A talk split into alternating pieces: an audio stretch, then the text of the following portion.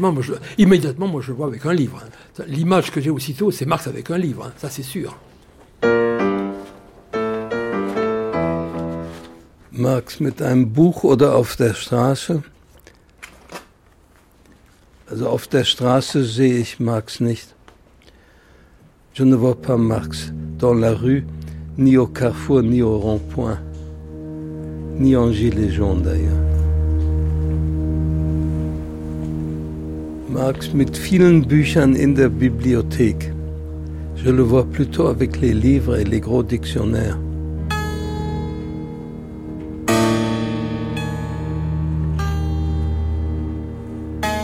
Parce qu'il a passé beaucoup plus de temps dans les bibliothèques et dans les cabinets de lecture que dans les rues et dans les usines. Marx avec un livre. Avec un livre quand même. Oui, Marx est un homme de livre. hein. Il devait bien aussi être de temps en temps dans la rue, mais c'est pas comme ça que je le vois. En revanche, en meeting, ah oui, ça, en meeting euh, ouvrier, ça, oui.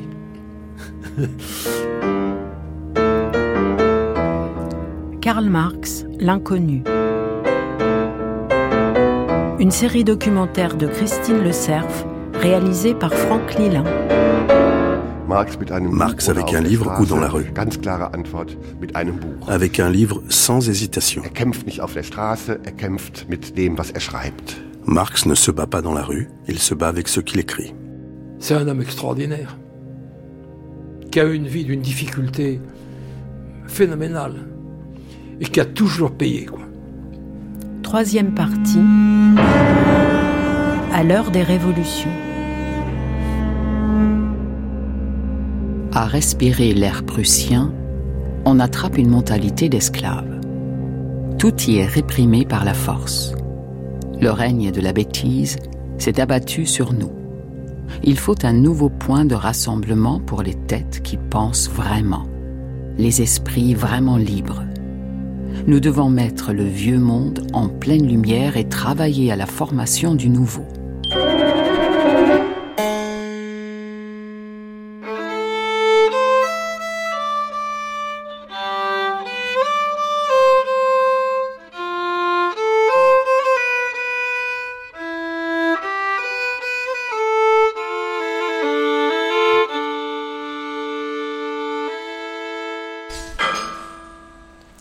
Marx ist zunächst mal in seiner frühen, Dès ses jeunes années, im, früheren Alter, ist er gezwungenermaßen Marx est gereist, contraint de voyager. ähm, er ist äh, fin 1843, il rejoint Paris pour échapper à la censure allemande. äh, Paris ausgereist, weil die Zensur in Deutschland äh, so stark war, weil Paris Mais il faut auch aussi so savoir que Paris das intellektuelle Zentrum im, im 19. est l'un des plus grands Jahrhundert centres war. intellectuels de l'époque. Wo sollte man, woanders sollte man hingehen als nach Paris? Pourquoi irait-il ailleurs qu'à Paris? Marx est à Paris de 1843 à 1845. Un peu moins de deux années qui ont beaucoup compté dans sa vie. Je crois qu'on peut dire qu'il y a effectivement un moment parisien de Marx.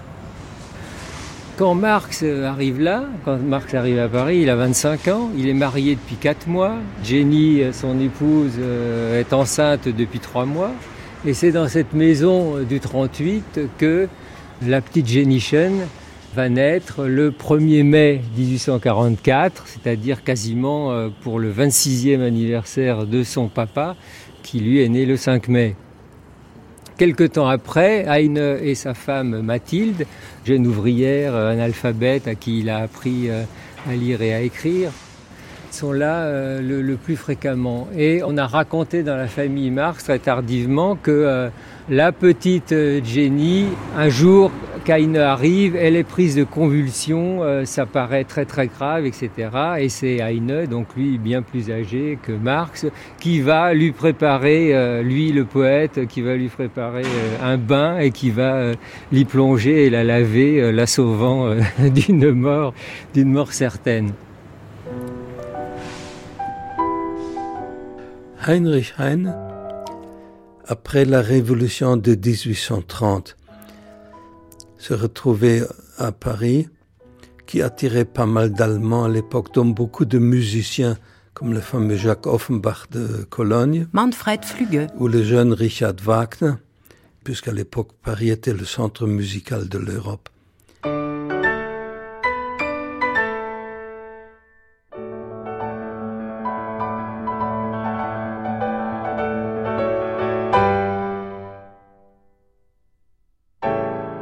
Faut dire à l'époque, à Paris, il y avait beaucoup de relations intellectuelles entre les Allemands de Paris et l'intelligentsia française. Les Allemands de Paris comme Heine et Berne ont écrit des textes sur les événements sociaux en France qui ont été publiés dans des journaux d'Allemagne et qui ont donc influencé l'évolution politique de l'Allemagne aussi. Bon, chaque jour, Marx sort de ce 38 de la rue Vanneau pour aller au Fort Wertz, euh, le journal euh, allemand euh, des arts et des spectacles. Alain Rustenol. C'est évidemment au 38 euh, que Marx travaille, que Marx lit euh, comme un fou, euh, trois, quatre jours d'affilée, euh, sans dormir. euh. Et c'est dans cette rue que euh, va être le bureau euh, des annales euh, franco-allemandes, puisque euh, le- la perspective du journal, euh, c'est ça, c'est de faire un- une revue euh, qui soit un trait d'union entre la France et l'Allemagne, avec des collaborateurs des deux pays et, et des deux langues. Marx et les langues, c'est toute une histoire. Marx a parlé quantité de langues. Chez les Marx, on était polyglotte, Frank Hirschmann. Ich fange mal mit seinem Vater an. à commencer par son père. Ähm, Franzose konnte er natürlich Französisch. En tant que Français, il parlait bien sûr la langue. Mais comme il vivait dans une région allemande occupée par la France, il parlait aussi allemand. Von zu Hause aus konnte er als Jude natürlich Grâce à ses origines juives, il parlait aussi yiddish et hébreu. Als gebildete Et comme c'était quelqu'un de très érudit, Il parlait aussi anglais, latin, grec et italien. Und er konnte auf jeden Fall auch noch Griechisch und Italienisch. Man hätte ihn also durch On aurait pu Europa envoyer les Marx partout en Europe. Ils auraient su se faire comprendre. L'exil n'a donc sûrement pas posé le problème linguistique à Marx. Wenn Marx äh, frühzeitig in Ex- Exil gegangen ist, Béatrix Bouvy. so sollte man berücksichtigen, dass das viele in dieser De Zeit nombreux getan Allemands étaient haben, partis en exil en même temps que Marx, aus dem deutschsprachigen Raum woanders hingegangen zu beaucoup d'intellectuels. Ähm, vor allem Intellektuelle. Die sind sehr frühzeitig, wie Heinrich Heine beispielsweise, Heinrich Heine ins avait liberale déjà rejoint la Frankreich gegangen. Plus libérale. Äh, La France avait toujours été une option pour les intellectuels allemands. Il ne faut pas non plus oublier qu'on ne partait pas en exil en pensant que c'était pour toute la vie. On s'imaginait rester quelques années et puis rentrer. Weil man zumindest bis zur Revolution von 1848 Car jusqu'à la révolution de hoffte, die 1848, Situation würde sich politisch auch etwas On espérait une amélioration de la situation politique en Allemagne et notamment en Prusse. Äh, On n'imaginait pas devoir passer le restant de sa vie en exil. On ne peut pas vraiment savoir comment Marx s'exprimait. Mais d'après plusieurs er témoignages, il parlait anglais et français avec un fort accent allemand. Er Et en allemand, il avait un accent de trêve très prononcé. Un accent de la Rhénanie, mais plus spécifiquement de Trèves. Obwohl man sicherlich sagen kann, dass Trier a très certainement marqué Marx. Mais on ne peut pas dire que sa ville natale, c'était son Heimat, sa patrie, au sens affectif du terme. Er. Marx a er quitté Trèves pour ses études et il n'y est presque jamais revenu. er. Christian Janssen. Er Il s'en est vite détaché pour devenir un citoyen du monde, un homme qui pouvait vivre dans n'importe quelle ville, un homme qui allait là où il se passait äh, quelque chose politiquement, er nicht là où il pouvait agir. Marx n'était pas quelqu'un qui était attaché à une patrie, comme tant d'autres. Donc Marx, en arrivant à Paris, rejoint une communauté allemande assez forte déjà. L'Allemagne étant à l'époque un pays d'émigration très forte. Il paraît qu'il y avait une dizaine de milliers d'artisans allemands qui ont travaillé à Paris ou dans les environs.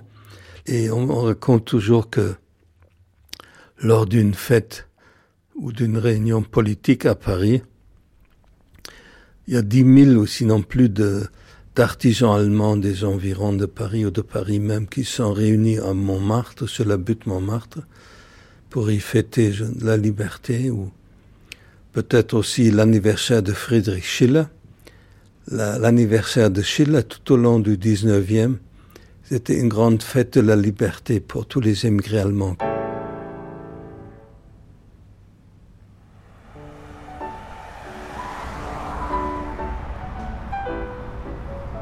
C'est une condition euh, d'exilé, donc dans cette rue euh, plus loin au numéro 23, me semble-t-il, habitait German euh, Meurer, un des dirigeants de la Ligue des Justes, donc euh, une société secrète allemande qui avait été largement euh, démantelée, mais dont il restait quelques ouvriers et quelques intellectuels pour la maintenir en vie.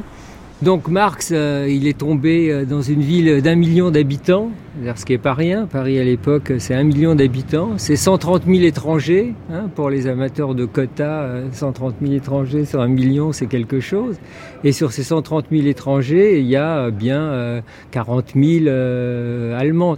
Donc c'est une ville qui bouge et c'est une ville cosmopolite et c'est une ville pleine d'influence du monde entier. Et c'est un Paris où les ouvriers sont encore présent euh, au centre de la capitale. Quand Marx arrive à Paris en 1843, il est ébloui. Il est ébloui par euh, cette ville, tellement vivante, plus vivante que les, les cités allemandes d'où il vient. Michel Perrault. Où euh, il y a des, des, manifestations, il y a des journaux, il y a des revendications, et il y a des ouvriers. Des ouvriers artisan mais industriel aussi. Il faut pas oublier que Paris a été au 19e siècle une ville industrielle. Il y avait des usines, pas des grandes usines, il y avait des imprimeries, il y avait des, des forges, c'était pas le Creusot, hein, mais il y avait quand même euh, une présence ouvrière et une classe ouvrière multiple en quelque sorte. Mais surtout, cette classe ouvrière parisienne avait conservé la culture de la Révolution française. Voilà, c'est ça c'est une histoire compliquée quand on est allemand que d'imaginer ce que ça pouvait être à ce moment-là la révolution. Jean Numa Ducamp. À quelques années près, Marx aurait pu naître citoyen français. Il est en 1818 en Prusse rhénane, à un endroit où euh, que la France avait annexé, c'était l'occupation napoléonienne. Marx, quand il a 12 ans, à Trèves, c'est la révolution de 1830 à Paris, qui a des échos en Allemagne. C'est probablement dans ses souvenirs qu'il a pu avoir lui, la première fois qu'il a entendu parler de révolution, c'est lors de son adolescence. La révolution, c'était la France. Et Marx est complètement là-dedans. Il a complètement évolué dans ce monde parce qu'il vient d'une zone qui, justement, est littéralement entre la France et l'Allemagne. Et donc Marx, quand il est à Paris, il y a euh, dans cette ville euh, mené un certain nombre d'activités politiques. Il y a rencontré ce qu'on appelle des néo-babouvistes, des communistes français, ceux qui se situaient dans le sillage des courants les plus radicaux de la Révolution française, donc néo-babouvistes venant de Babeuf. Donc, Marx qualifiera justement dans un de ses textes comme le, premier parti communiste agissant, hein. l'idée qu'il faut se situer dans ce prolongement à l'origine, l'idée révolutionnaire, la vraie révolution, la grande révolution, comme on disait au XIXe siècle, ça venait de France. La Révolution française n'était pas au pouvoir. En 1843, il y a une monarchie. Euh, c'est Louis-Philippe qui est au pouvoir. La presse est très contrôlée. Il n'y a pas de droit de grève. D'ailleurs, le mot grève à ce moment-là n'est pas employé. On dit coalition. Et si un ouvrier fait grève, bah, il est passible des tribunaux. Tout simplement parce qu'il fait grève, même s'il n'y a pas de violence. Hein. Par conséquent, il n'y a pas de liberté ouvrière. Il, n'y a pas la possibilité d'un mouvement ouvrier officiellement organisé. Mais ça n'empêche pas que ces ouvriers sont vivants, actifs, se réunissent, discutent, ont des journaux, ils imaginent, et en plus de ça, ils sont très alphabétisés. Alors de ce point de vue-là, euh, la classe ouvrière française était du, au moins urbaine, urbaine. Les campagnes, c'est tout à fait différent. Était alphabétisée, lisait ces fameux journaux, écrivait beaucoup, voulait écrire. Écrire quoi? Écrire de la poésie. Parce que la poésie, c'est le nec plus ultra, c'est le summum de l'écriture de cette époque-là. Alors ils disent, mais nous aussi, on veut écrire, on veut être comme Victor Hugo.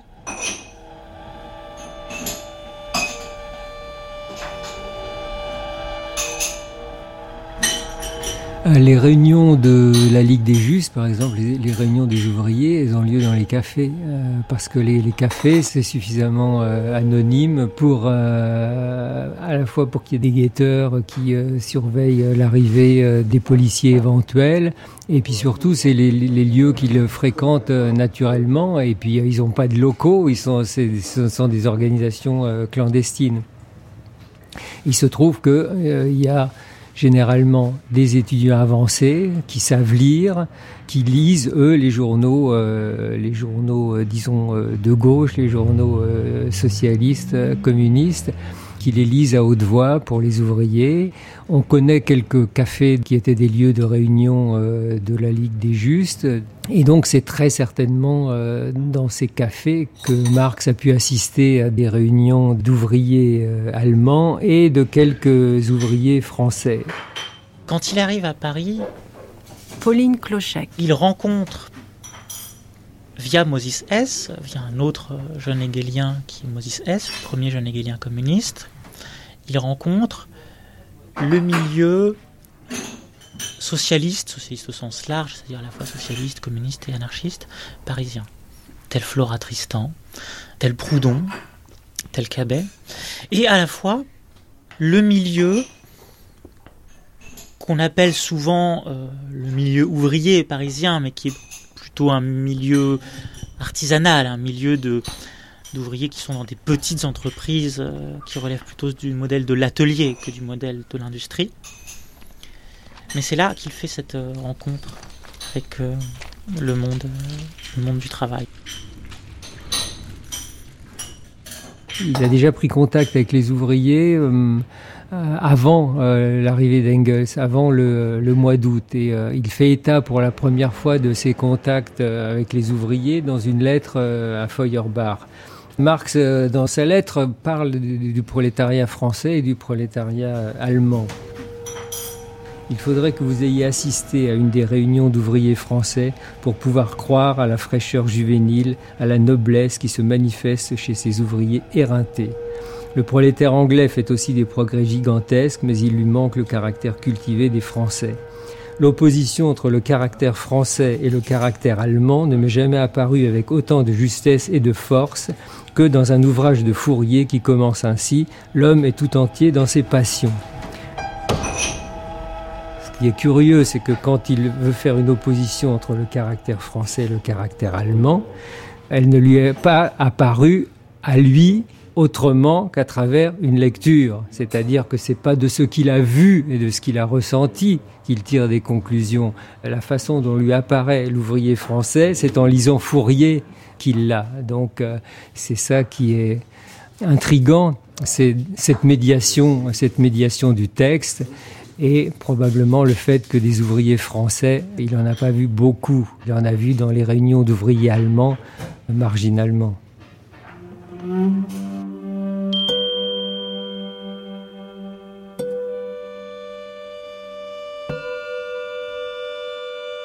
Marx est un homme du livre, c'est un homme de la lecture, c'est un homme du cabinet, c'est un homme de journaux, d'écrits, très peu de la rue.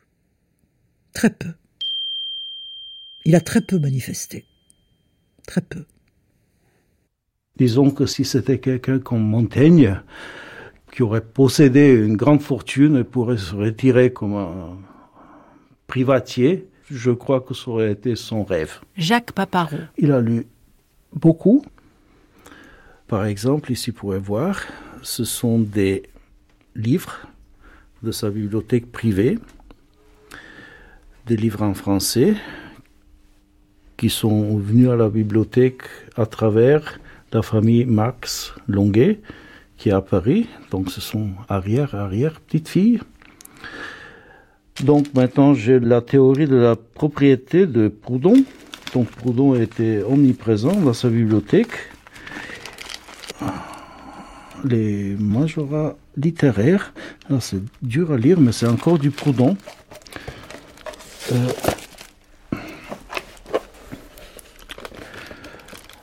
et bien sûr, les théories utopiques des socialismes utopiques, disons les Icariens, les Proudhoniens, voilà, Fourier, bien sûr. Au moment où Marx est en France, il y a un socialisme que les successeurs de Marx baptiseront d'utopique, hein, un peu pour le reléguer aux oubliettes, mais que lui a trouvé très vivant. Hein. Il y avait de très nombreux théoriciens, Saint-Simon, Gabet, Pierre Leroux, euh, et quantité d'autres, Fourier aussi, Hein Fourier qui est tout à fait intéressant, même si c'est peut-être pas celui qui intéressait le plus Marx. Et il y avait tout un tissu de théoriciens qui réfléchissaient beaucoup au paupérisme. Le mot qui était employé à ce moment-là, c'était paupérisme. Le paupérisme, c'était la situation du prolétariat telle que l'industrialisation l'avait faite, et c'était le gros problème. Et pour Marx aussi, c'était le gros problème. Socialiste et communiste, pendant une partie de l'existence de Marx, et ce jusqu'à la Première Guerre mondiale et jusqu'à la Révolution bolchevique, peuvent être employés par un certain nombre de gens de façon assez indistincte. L'adjectif socialiste s'est développé sous la houlette notamment de Pierre Leroux. L'épithète socialiste est employée pour désigner voilà, un système économique, politique et social où il n'y a pas que l'égalité politique, mais on va vers l'égalité sociale. C'est la question sociale mise au cœur d'une idéologie politique. Et il y a un adjectif autre qui est communiste. C'est une définition proche de socialisme, sauf que on met l'accent sur la communauté des biens et sur une forme de radicalité révolutionnaire pour se distinguer du socialisme à la Pierre Leroux. Et l'adjectif communiste, Marx le connaît bien, pourquoi? Quelques années avant qu'il vienne à Paris, à Belleville, s'est tenu ce qu'on appelle un banquet communiste en 1840. L'adjectif communiste est dans l'air, et c'est une des raisons pour lesquelles Marx l'emploie. Euh, ce que nous avons ici, euh, bon, je prends celui-là. Histoire de la République d'Angleterre de Cromwell par M. Guizon. Nouvelle édition en deux volumes. Guizot. Ce qui est impressionnant, c'est qu'il y a beaucoup de livres qui sont en français.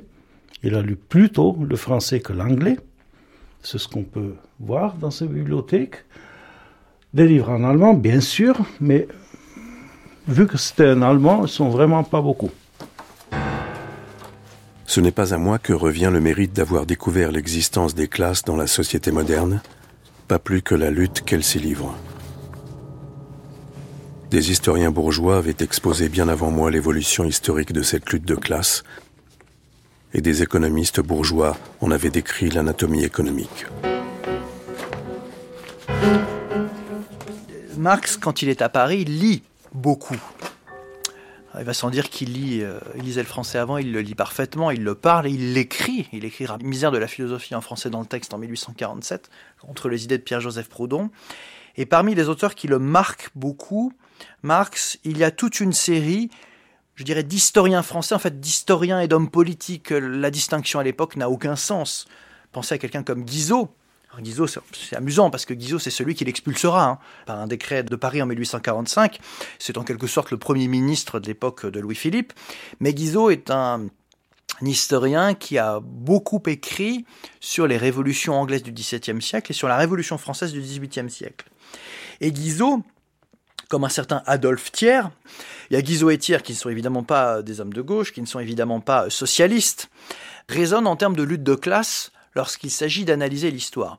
Pour eux, il ne fait pas de doute que la Révolution française, hein, ils le disent de façon euh, différente, mais tout de même, eh bien, il y a des forces sociales en présence qui sont motrices.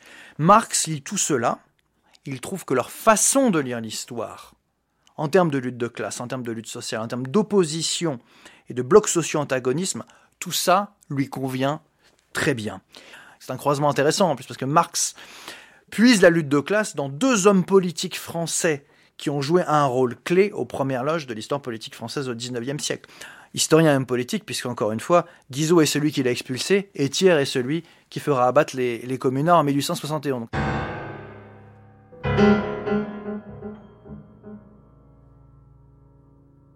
En 1843, il y a une monarchie.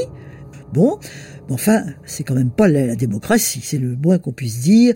Mais il y avait un mouvement politique aussi, qui était un mouvement républicain, qui contestait la monarchie, qui rêvait de revenir à la Révolution française, de recréer une république et d'avoir le suffrage universel. C'était donc un, un, mouvement très riche sur le plan des idées, très riche sur le plan de la revendication politique et de l'imaginaire politique. Les amis de Marx ont rencontré Flora Tristan. Ils ont été éblouis par cette femme en noir hein, euh, qui, qui, parlait si bien. Flora Tristan est une grande figure. Elle est une grande figure du féminisme. Le mot de féminisme n'existait pas, hein, il faut bien faire attention. Et une grande figure aussi du mouvement ouvrier. Elle voyait tous ces ouvriers, pas seulement à Paris, mais en province, qui faisaient des coalitions, comme on disait à l'époque, euh, qui revendiquaient, mais qui n'étaient pas unis. Hein. Alors elle s'est dit, mais il faut que tous ces gens soient ensemble. Et elle a écrit un texte où elle dit aux ouvriers, mais unissez-vous, faites une caisse centrale, mettez une cotisation, et avec ça, vous pourrez élever vos enfants, vous soigner, et puis vous vous soutenir dans les grèves.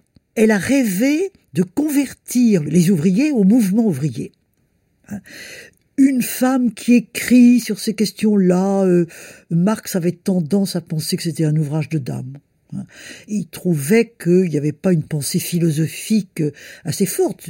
C'est pas complètement faux d'ailleurs. Flora Tristan n'est pas une philosophe. Elle n'a pas le maniement des concepts comme pouvait l'avoir Marx. Donc euh, Marx n'a pas rendu hommage à Flora Tristan, mais il la cite. Il la cite une fois ou deux quand même. C'est déjà pas mal. Hein. C'est déjà pas mal c'est l'époque. En même temps que Marx, il y a eu des penseuses déjà féministes, dont certaines étaient des féministes socialistes, comme Flora Tristan. Ce qui fait que il y a déjà les outils théoriques et politiques pour problématiser la condition des femmes au XIXe siècle, pour ne pas la penser comme allant de soi et pour ne pas la penser surtout comme étant naturelle, comme étant biologiquement déterminée. Et Marx n'a pas, comme la plupart des hommes, Marx a fait le choix de ne pas appliquer son esprit critique, par ailleurs si vif, à cette question de la condition des femmes. Il n'en demeure pas moins que cette rencontre avec les pensées sociales françaises, c'est ce qui permet à un Marx qui cherche de trouver une réponse. C'est le travail c'est le travail qui, du moment où il n'est pas dépossédé, aliéné par la propriété privée et par l'argent, peut devenir un facteur qui euh, relie les individus, les activités, et puisse être le support de euh, la vie de la communauté humaine. Marx, c'est donc servi des pensées sociales françaises tout en les articulant avec la philosophie jeune hegelienne, notamment celle de Moses Hess et celle de Feuerbach, pour forger une philosophie du travail, du travail comme étant justement cet élément organisateur des sociétés humaines. Autrement dit, ce que Marx a le premier, je crois, aidé à penser, Lucien Sèvres. Il y a deux humanités. Il y a l'humanité interne, biologique, qui est déposé dans notre génome. Il y a une deuxième humanité qui est le monde humain externe. Cette autre image que Marx a apportée, qui est non moins capitale, et qui est aujourd'hui, me semble-t-il, encore terriblement sous-estimée, c'est cette deuxième humanité externe produite par le travail humain, travail matériel et travail mental, et travail culturel, oui, travail civilisationnel qui est seulement ce à partir de quoi chaque humain se transforme en un membre du genre humain. J'aime beaucoup répondre à ceux qui disent Mais vous savez que les chimpanzés sont capables d'utiliser des brindilles écorcées avec les dents pour aller piquer les, termites dans la termitière. Oui, je dis absolument, c'est tout à fait remarquable. Et ça montre que la spécificité humaine ne n'est pas de rien. Hein. Seulement ce qu'on n'a jamais vu en revanche, ce sont des ateliers d'écorçage de branchettes chez les chimpanzés. Des ateliers d'écorçage de branchettes, dont les auteurs vendent les branchettes écorcées d'ailleurs. Ça, ça n'existe pas. Il y a bien l'outil en germe, c'est très important que l'outil soit en germe, mais il n'y a pas le travail social. Ce qui distingue les hommes des animaux, c'est que les hommes produisent leurs moyens de subsistance et par là, indirectement, produisent leur existence même. Cette notion de production de l'existence est une notion absolument capitale.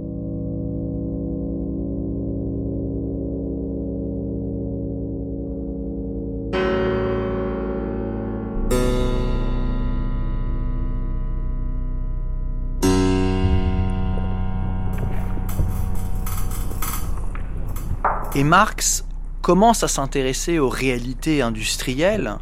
Euh, il observe ce qui se passe à Paris et il écrit un certain nombre de textes, de manuscrits, euh, qui sont restés dans l'histoire comme les manuscrits économico-philosophiques, qu'on appelle parfois plus simplement les manuscrits de 1844, donc il est en plein Paris à ce moment-là. Ces manuscrits donc euh, sont assez épars, ils ont été publiés ultérieurement au XXe siècle, mais ce qu'ils ont de particulièrement significatif et intéressant, c'est que Marx découvre et critique la société industrielle, je dirais d'un point de vue euh, quasiment anthropologique. C'est la thématique de l'homme dépossédé. Wenn das Produkt der Arbeit mir fremd ist, mir als fremde Macht gegenübertritt, wem gehört es dann? Quand le produit de mon travail m'est étranger, s'il me fait face comme une puissance étrangère, à qui donc appartient-il? Wenn meine eigene Tätigkeit nicht mir gehört, eine fremde, eine erzwungene Tätigkeit ist, wem gehört sie dann? Quand ma propre activité ne m'appartient pas, quand elle est une activité étrangère, extorquée, à qui donc appartient-elle?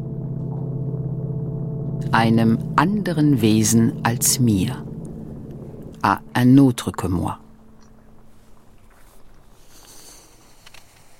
L'idée de la dépossession, qui n'est pas propre à Marx, est très présente dans ses manuscrits. C'est l'idée que ce qui se passe avec l'industrialisation, ce qui se passe avec une certaine forme de modernité, c'est le fait que les individus soient dépossédés de toute propriété. Marx a derrière tout cela l'idée fréquente, d'ailleurs parmi les socialistes de l'époque, que la situation des ouvriers et des ouvrières qu'il voit sous ses yeux est pire d'une certaine manière matériellement que celle des classes populaires sous l'Ancien Régime.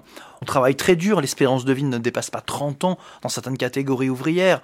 On travaille 10, 15 heures par jour dans des conditions effroyables. Et Marx traduit ça avec son langage théorique, hein, il est évidemment philosophe de formation, et sous une forme assez euh, littéraire, sous une forme imparfaite, c'est un manuscrit. Il écrit une série de manuscrits là-dessus, où les thématiques de l'aliénation et de la dépossession sont extrêmement présentes. Elles reviendront ultérieurement dans l'œuvre de Marx, mais il faut bien dire que c'est le moment fort autour de cette thématique-là. C'est son moment parisien en 1844. Wer ist dieses Wesen? Et quel est donc cet être? Die Entfremdung des Menschen drückt sich aus in dem Verhältnis, in welchem der Mensch zu dem anderen Menschen steht.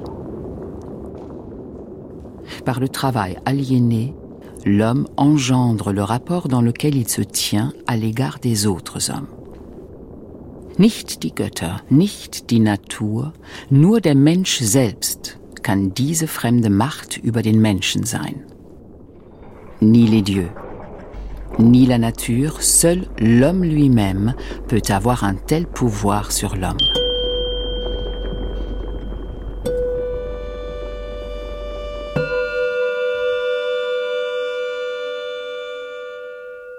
Marx et la religion. Alors, Marx a écrit une phrase, une belle phrase d'ailleurs. Michael Levy. Qui est devenue un peu comme euh, les résumés de la conception euh, marxienne ou même marxiste sur la religion. Hein, la religion, c'est l'opium du peuple.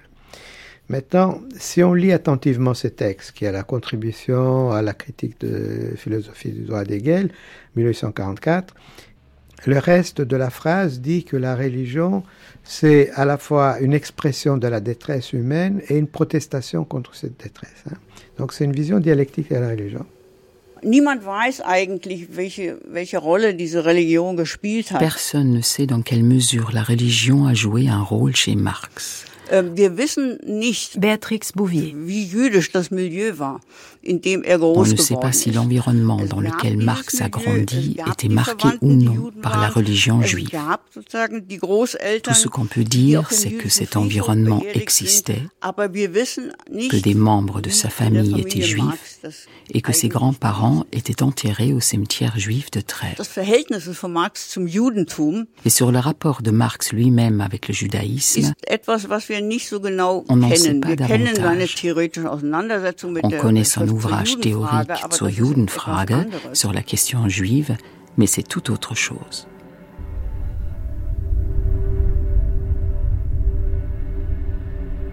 S'émanciper politiquement de la religion, ce n'est pas s'émanciper d'une façon absolue et totale de la religion. Parce que l'émancipation politique n'est pas le mode absolu et total de l'émancipation humaine. Les juifs allemands réclament l'émancipation. Mais quelle émancipation réclament-ils? La question relative à la capacité d'émancipation du juif se change pour nous en cette autre question. Quel est l'élément social particulier qu'il faut pour supprimer le judaïsme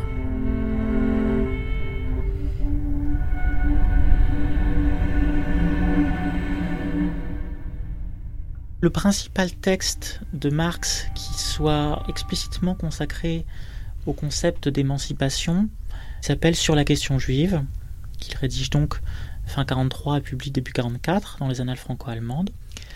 Marx fait partie de ces auteurs au XIXe siècle allemand qui, d'une part, sont d'origine juive, mais d'autre part, sont des intellectuels qui cherchent à se départir le plus possible de leur origine juive. Dans ce texte, Marx évoque la question du droit des juifs et des juifs à obtenir les mêmes droits civils que les chrétiens dans l'espace germanique et notamment en Prusse. Marx distingue émancipation politique, l'obtention de droits civils, et émancipation humaine, qui s'avère être une émancipation en réalité sociale. Donc non pas seulement l'obtention de droits politiques, mais aussi des conditions sociales concrètes qui leur donnent un sens et une réalité. Or pour Marx, cette émancipation sociale ne pourra être obtenue que par une révolution qui abolisse la propriété privée et l'argent. Je dois avouer que j'aime pas beaucoup les textes sur la question juive. Je pense pas que ce soit un texte antisémite, entre autres parce qu'il défend justement euh, les droits des juifs euh, de vivre comme ils veulent, euh, contrairement à Bonobauer. Mais c'est un texte qui reprend certains clichés antisémites de l'époque, quand même, il faut le dire. Les juifs, c'est l'argent, etc. Mais au fond, c'est pas tellement un texte sur euh, la question juive, sur les juifs, c'est une critique de ce qu'il appelle l'émancipation purement politique. hein. Donc c'est une première tentative de dépasser la vision, disons, démocratique bourgeoise de la politique pour une vision plus radicale, sociale, et qui introduit certaines idées communistes déjà, d'ailleurs sous l'influence de Moses. Donc c'est un texte de transition, c'est un texte qui, dans le chemin de Marx vers le communisme, c'est mouvement en direction au communisme. Mais enfin, la religion, ça l'intéresse pas beaucoup. Contrairement à Friedrich Engels, qui lui, ay- ayant été d'origine piétiste dans sa jeunesse, avait subjectivement un rapport beaucoup plus fort avec la religion. Même si bientôt, euh, dans sa jeunesse, il va rompre radicalement avec la religion, il va devenir un athée militant,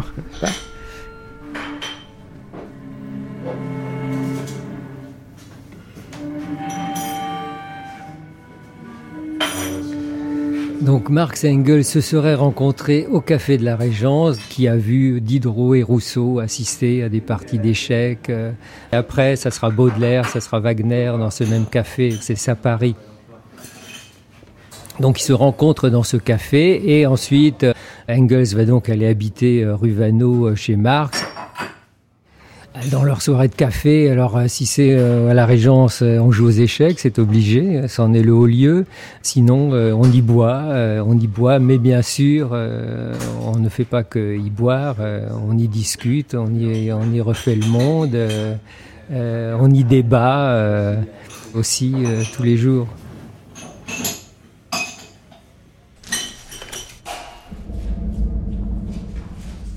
Karl Marx il faut se le représenter comme on le surnommait alors, le sanglier noir ou le mort. Sa famille l'appelait le mort et parfois le sanglier noir. Sébastien Spitzer. Pour cette carnation sombre, comme le mort de Shakespeare, pour ses cheveux épais, crépus, noirs, pour ses poils qu'il avait partout, jusqu'au bout des doigts. Engels, c'est tout le contraire de Karl Marx. Engels, il faut se le représenter sportif, coureur, assez beau mec, les yeux rapprochés, euh, courant les femmes, séducteur, vraiment tout l'opposé de Karl Marx. Marx, Marx avait seulement deux ans de plus er qu'Engels. Mais d'après les témoignages de l'époque, Marx avait l'air nettement plus âgé. Engels a toujours été quelqu'un de très sportif, qui faisait attention à la façon dont il s'habillait. Ils étaient très différents.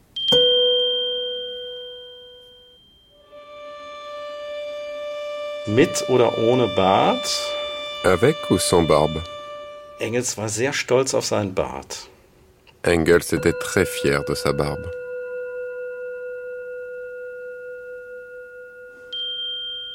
Engels with or without a beard? Engels avec ou sans barbe? Ultimately without je dirais sans barbe tout de même, parce que j'imagine Engels jeune um, sur les barricades. Mais avec ou sans, peu importe finalement. Car Engels passait constamment de l'homme d'action à l'homme de lettres. C'était sa force. Avec un livre ou dans la rue? Pour Engels, la vie se jouait dans la rue. Mais elle se reflétait dans les livres et surtout dans sa plume. Er äh, il aimait se promener, er mais il aimait lire et encore plus écrire. Engels, avec un livre ou dans la rue. Uh, Je dirais dans la rue en train d'écrire un livre. Il arpente les rues de Manchester, il monte sur les barricades et prend des notes il applique ses idées philosophiques à la réalité concrète. Marx et Engels lernen sich im Grunde genommen. Marx et Engels se rencontrent pour la première fois en 1842. Mais ce n'est qu'en 1844 qu'ils font réellement connaissance. Jürgen Herres.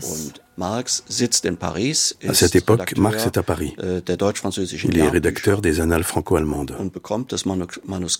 Un jour, on lui remet un manuscrit de Friedrich Engels. Il s'agit d'une critique de l'économie. Engels affirme que la critique de l'économie politique est la clé pour comprendre leur temps. Marx a sûrement été profondément impressionné par cet article. On suppose que Marx et Engels ont entamé une correspondance à ce moment-là. Suite à ces premiers échanges épistolaires, ils se retrouvent à Paris pendant l'été 1844. C'est le début d'une amitié qui durera toute leur vie. Et quand on parle d'amitié au XIXe siècle, il faut se replonger dans le contexte de l'époque. Jusqu'aux révolutions de 1848, ce sont des monarchies autoritaires qui sont au pouvoir. Äh, Depuis un siècle, une äh, véritable culture de l'amitié s'est développée. Äh, une amitié qui va au-delà des différences politiques et cherche à former d'autres liens libres, indépendants, autonomes, au sein desquels on tente d'agir ensemble. C'est également l'époque du romantisme en Allemagne, où il est beaucoup question de sentiments. C'est donc dans ce contexte-là qu'il faut replacer l'amitié de Marx et Engels. C'est un des couples légendaires qui peuplent notre histoire. Pierre Bergogneau. Engels, fils de, manufacturier euh, allemand, Marx, fils d'avocat euh, rénan. Voilà ce magnifique euh, tandem qui traverse le, le 19e siècle et laisse en dépôt au moment de, partir ces, ces œuvres qui ont traversé en quelque sorte tout le siècle dernier et dont j'ai la faiblesse, allons-y, la sottise de penser que, loin d'être mortes, elles n'attendent que l'occasion de flamber à nouveau pour éclairer notre route. Lorsque Marx et Engels se retrouvent à Paris, ils passent ensemble dix jours merveilleux, dix jours qui scellent et cimentent leur amitié. Ils aiment boire ensemble, discuter ensemble. Ils adorent s'opposer à d'autres factions. Ils aiment être seuls contre tous. Et c'est lors de cette semaine à Paris qu'ils s'accordent philosophiquement, qu'ils vivent ce grand moment d'entente philosophique. Um, Ils sont désormais sur la même longueur d'onde. Une forme de réciprocité s'instaure entre eux, un sentiment d'égalité qui ne durera pas par la suite. C'est aussi le moment crucial où Engels se rend compte qu'il va devenir, selon ses propres termes, le second violon de Marx. Engels mesure l'importance historique de Marx. Il réalise que Marx a une profondeur, un rayonnement, un talent, une importance tout autre que la sienne.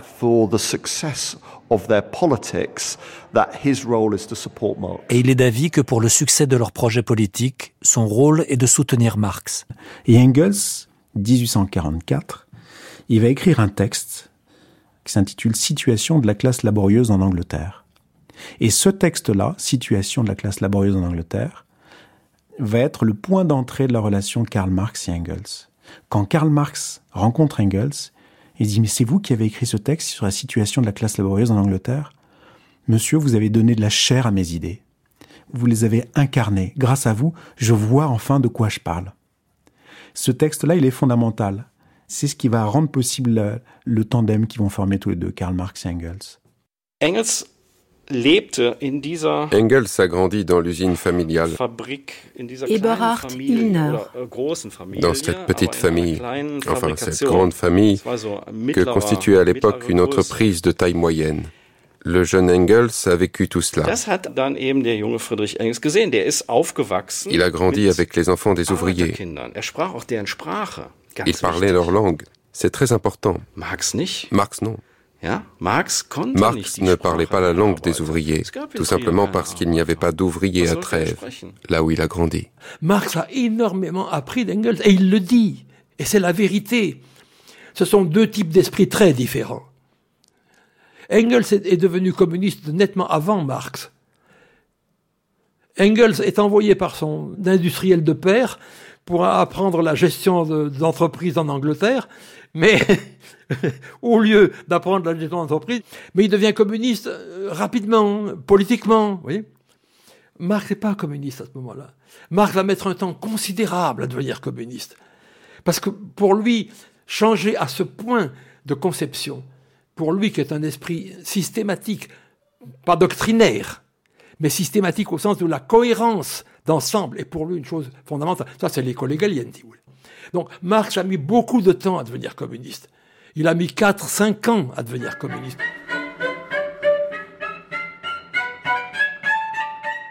Des décrets d'expulsion nous attendent à la préfecture de police qui nous obligent, moi et quelques autres, à quitter Paris dans les 24 heures et la France dans les plus brefs délais. De tous ceux que je laisse en partant, c'est la perte de Heine et du patrimoine qu'ils représentent qui m'est le plus pénible. J'aimerais les emporter dans mes bagages.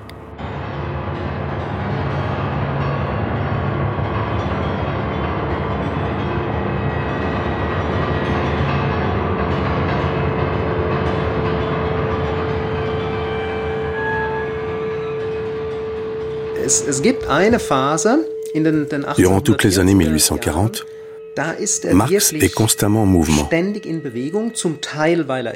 parfois volontairement, parfois sous la contrainte. Michael Heinrich. En 1845, lorsqu'il entreprend son premier voyage en Angleterre, à Manchester, c'est un choix. Il part avec Engels pour aller dans les bibliothèques étudier les économistes anglais dans la langue originale et pas dans les mauvaises traductions françaises qui circulent à l'époque. Mais Marx est surveillé. L'armée prussienne a le bras long et fait pression sur le gouvernement français pour qu'il expulse Marx. Il est cette fois-ci contraint de quitter Paris et il rejoint Bruxelles. À son arrivée, il n'est pas inquiété, mais la police secrète le tient constamment à l'œil. C'est une vie dramatique, faite constamment de lucidité, de courage, d'énergie, d'adversité inouïe. Il a tiré le diable par la queue à un point incroyable. Quoi. Engels lui beaucoup venu en aide, énormément venu en aide, mais, mais même comme ça, euh, vivre en ayant constamment des ardoises chez le boucher, chez le charcutier, constamment des ardoises, c'est insupportable, c'est insupportable. En plus, c'était un amant extraordinaire. Oh, mais oui. Il écrit une lettre d'amour à sa femme, c'est bouleversant. C'est bouleversant. Or, ce qu'il a fait subir à sa femme, c'est épouvantable. C'est un crève-cœur aimer sa femme comme il l'aimait et, lui avoir fait une vie épouvantable, quoi. Épouvantable. Une vie très très dure.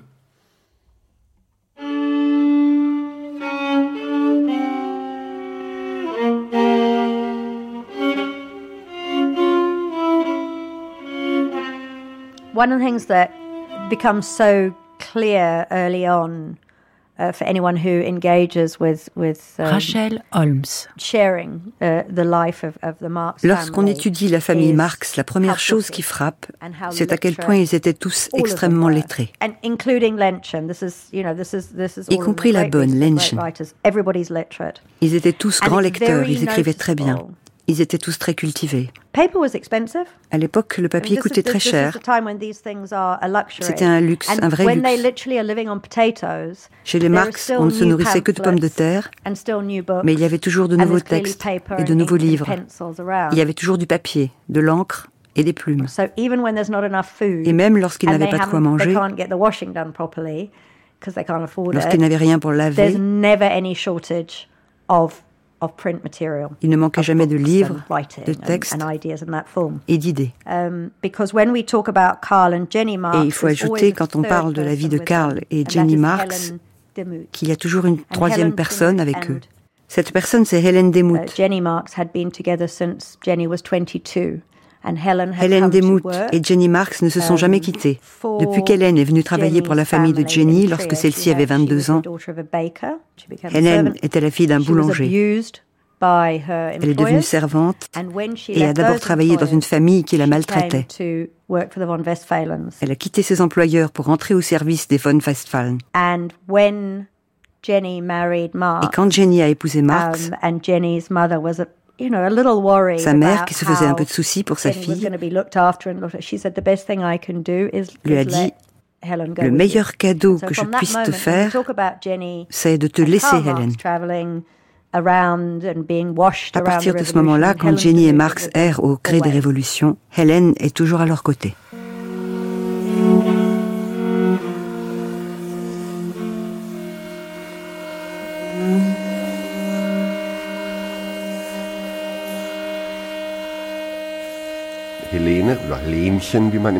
L'arrivée d'Hélène ou Lenchen, comme on l'appelait chez les Marx, a été une véritable bénédiction pour Karl et Jenny. Frank Hirschmann. Karl et Jenny étaient absolument incapables de gérer leur argent. Et Lenchen est rapidement devenue bien plus qu'une servante. Elle gérait toutes les questions d'argent, elle s'occupait du budget de la famille. Et en plus de cela, elle cuisinait et s'occupait des enfants. Elle était absolument indispensable à la vie du foyer. Et elle s'est aussi très probablement intéressée aux réflexions politiques de Marx. Lenchen faisait partie intégrante de la famille Marx.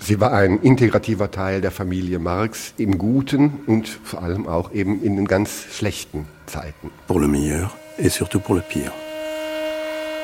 Und schaut man sich das ein wenig an, Quand on analyse la vie de famille d'un peu plus près, on constate que le rôle de Jenny était d'être aux côtés de Marx, d'être sa partenaire, son égale, sa principale interlocutrice.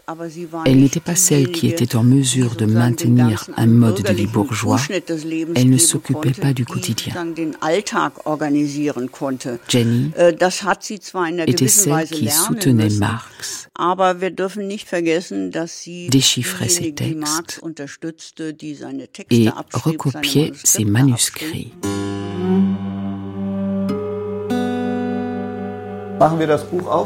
Regardez, j'ouvre le livre. Gerald Hupmann. Vous voyez ici, ce sont toutes les versions d'un même texte. Cela représente environ 500 pages. Dann äh, können Sie sehen, wir haben das äh, hier nur an einem, an einem Beispiel. Il a regardé pour un seul manuscrit, pour un seul texte. Ähm, die nur an einem Manuscrit, On a en tout 18 versions. 18. Et vous pouvez constater à quel point tous ces manuscrits sont différents. Ce que vous avez là, ce sont les manuscrits de l'idéologie allemande de Marx et Engels. Es sind Manuskripte von Marx und Engels zur deutschen Ideologie. Sie sind zu verschiedenen Zeiten verfasst. Ils ont tous été rédigés à des moments différents. Sie haben mehrere Autoren. Wir haben Et par des auteurs Marx, différents. wir haben Engels und dann haben wir noch den Freund Weidemeyer als Schreiber, Il y a Marx, der Engels, die schlechte Marxische même leur ami Joseph Weidemeyer, hat, qui a recopié der certains passages que Marx a von ensuite Marx recorrigés de son écriture illisible. The way in which Marx and Engels La manière qu'ont Marx et Engels de travailler ensemble s'apparente souvent à un combat d'idées, selon une logique dialectique très hegelienne, et tout particulièrement avec leurs adversaires. Ce qu'ils aiment par-dessus tout, c'est dévoiler leur stupidité, leur futilité et leur superficialité. D'une certaine manière, c'est une façon de clarifier leurs propres pensées.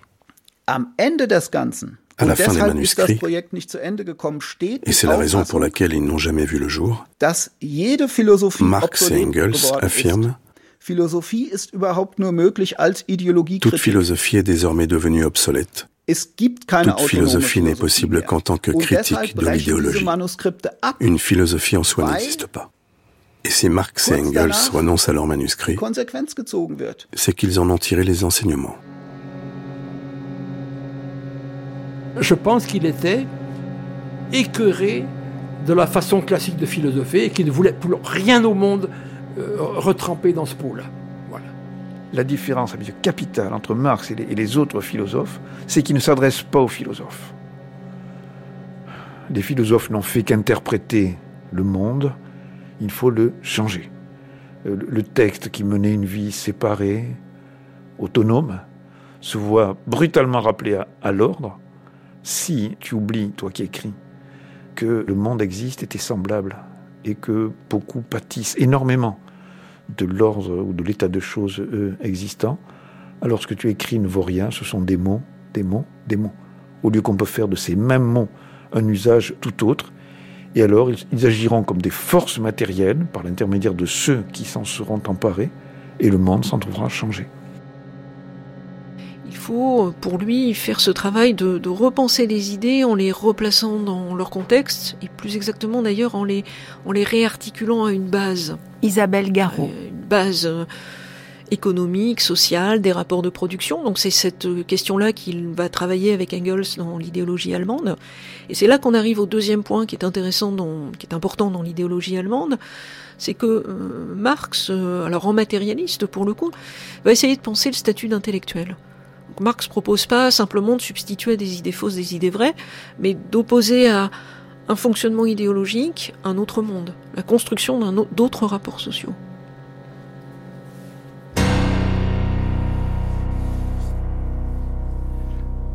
On est en 1845.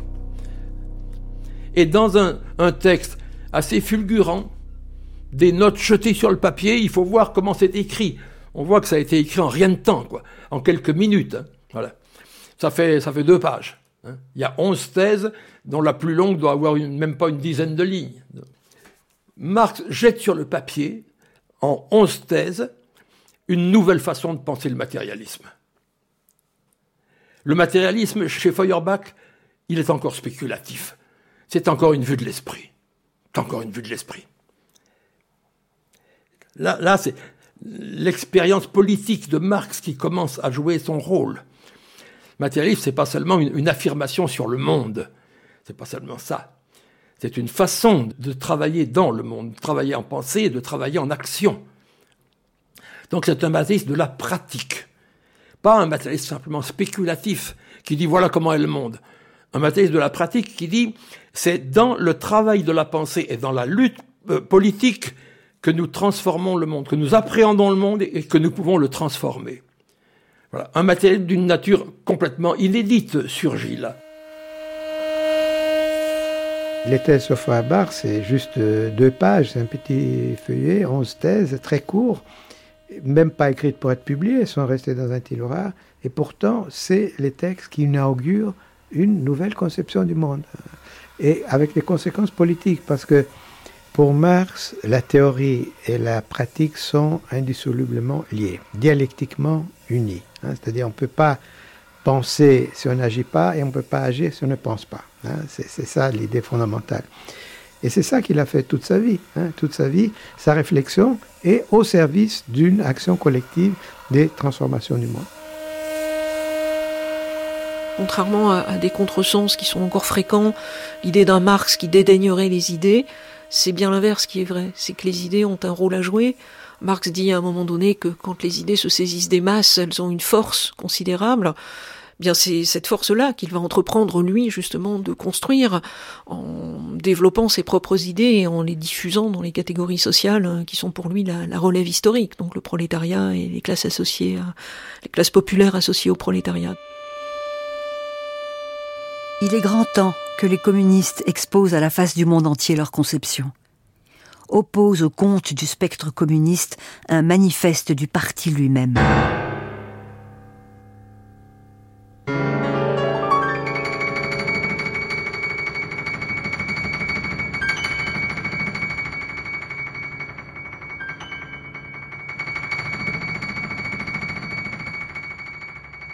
Ma découverte de Marx, c'est naturellement le manifeste communiste, même s'il n'a pas été le seul à l'écrire, puisqu'il a écrit avec Engels.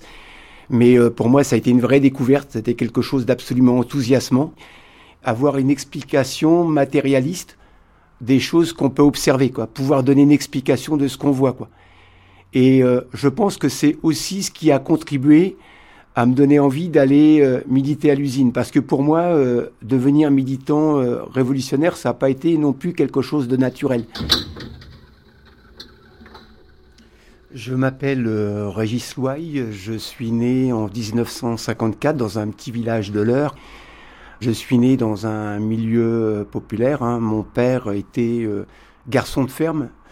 Et puis, au milieu des années 60, en fait, il est entré à l'usine. Et euh, quand mon dernier frère a eu 11 ans, euh, ma mère est entrée à l'usine. Et après la terminale, euh, ben, je suis entré à l'université hein, où j'ai fait des études supérieures. Et lorsque j'ai décroché ma licence, j'ai complètement changé d'orientation. J'ai voulu retourner à l'usine. Et je suis assez fier en fait d'avoir tenu 32 ans à la chaîne de montage. J'ai vécu des choses importantes, c'est-à-dire moi j'ai vu des travailleurs complètement écrasés, humiliés euh, par les chefs. Et puis euh, des travailleurs auxquels j'ai donné envie de, oui, euh, de se révolter, de se mettre en colère et de gagner par cette colère une dignité énorme. Quoi. Des, travailleurs très fiers de ce qu'ils avaient été capables de faire alors qu'ils avaient subi pendant des, des années et des années le joug de la maîtrise des petits chefs. Quoi. Et donc ça, c'est quelque chose d'absolument enthousiasmant. Quoi. Et euh, Marx, oui, c'est lui qui m'a donné envie d'aller au cœur de dans l'endroit où se jouent les rapports de, de production, les, les, rapports de classe. Quoi. que les classes dirigeantes tremblent à l'idée d'une révolution communiste. Les prolétaires n'y ont rien à perdre que leur chaîne. Ils ont un monde à y gagner.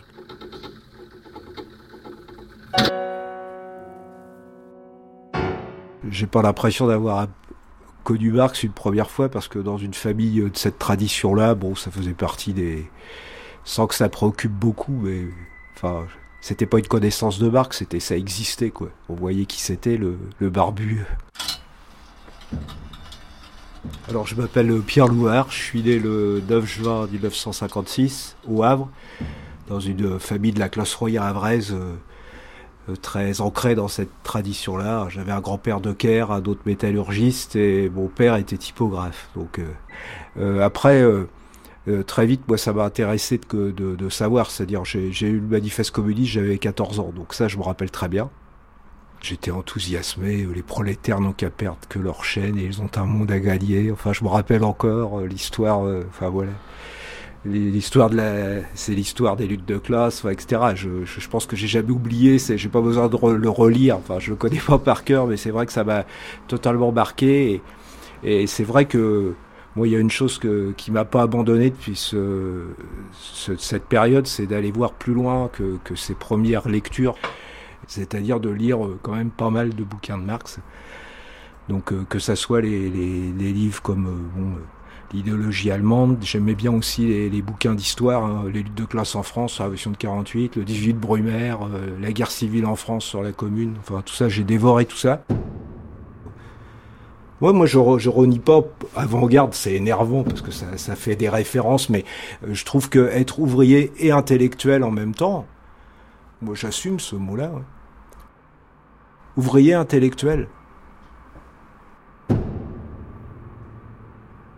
Et ça n'exclut évidemment pas d'avoir des relations très fraternelles avec les vrais intellectuels, ceux dont c'est le métier, ceux dont c'est la passion, ceux qui ne font que ça, parce que évidemment, comme eux, ils s'occupent de ça 100% du temps, ils ont forcément des choses à nous apporter. Donc c'est pas du tout un mépris pour les vrais intellectuels, mais nous aussi on a des choses à leur apporter. C'est notre expérience sociale. Le prolétariat passe par différentes phases d'évolution. La lutte est engagée d'abord par des ouvriers isolés. Parfois, les ouvriers triomphent, mais c'est un triomphe éphémère. Le résultat véritable de leur lutte est moins le succès immédiat que l'union grandissante des travailleurs. Pour la première fois dans l'histoire, et peut-être la dernière,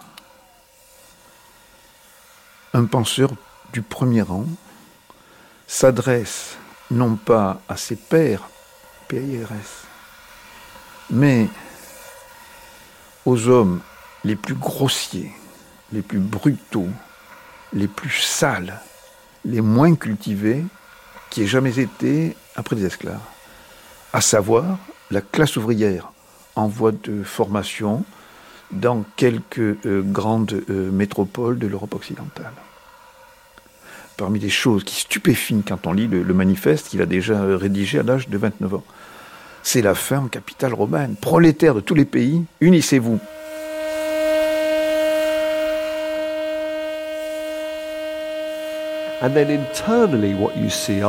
Ce qui caractérise également le travail de Marx et Engels, c'est qu'ils sont constamment dans l'échange d'idées. Uh, On le voit bien dans l'élaboration du manifeste du Parti uh, communiste en 1848. C'est Engels qui fait le dur boulot. Il va voir les comités, um, fait le tour de toutes les factions pour s'assurer que chaque point de vue est bien pris en compte. Il rédige un premier jet, puis un second. Et c'est ensuite Marx qui prend le relais. Dans son grenier à Bruxelles, il écrit le texte en dix jours. Et c'est là que réside tout le génie du manifeste du Parti communiste. C'est bien l'œuvre commune de Marx et Engels. Mais en fin de compte, c'est Marx qui tient la plume, qui écrit le texte de la première à la dernière ligne. Et si le style du manifeste est si saisissant, c'est grâce au talent d'écrivain de Marx. Et c'est un texte euh, absolument immortel. Je crois qu'on peut dire que c'est un texte qui garde une très très grande modernité. dans sa formulation et dans ses idées. Pourquoi? Parce que euh, il est simple hein, et qui met le doigt sur des inégalités fondamentales qui au fond perdurent. Hein. Donc il y a une espèce de éternité, je, ne sais pas ce que c'est que l'éternité, mais d'immortalité, en tout cas, euh, du manifeste du Parti communiste de Karl Marx. L'histoire de toute société jusqu'à nos jours n'a été que l'histoire de lutte de classe.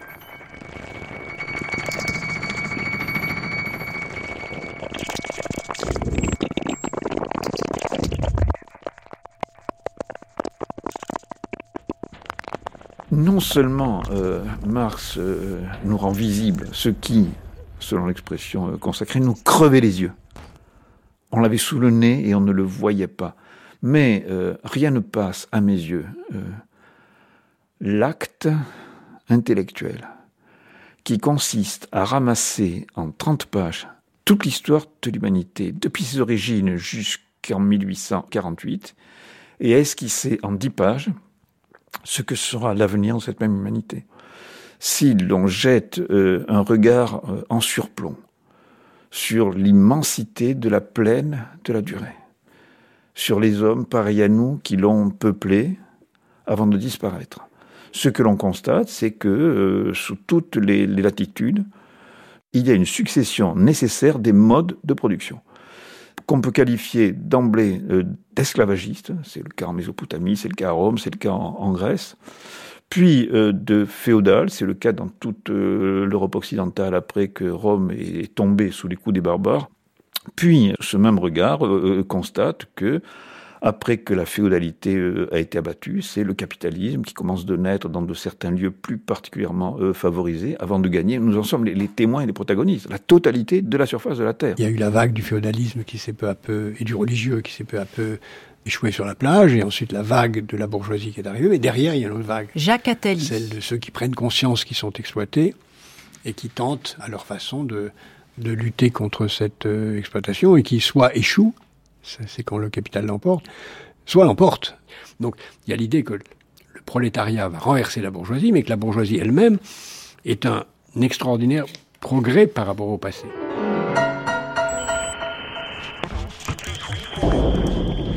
La bourgeoisie a joué dans l'histoire un rôle éminemment révolutionnaire.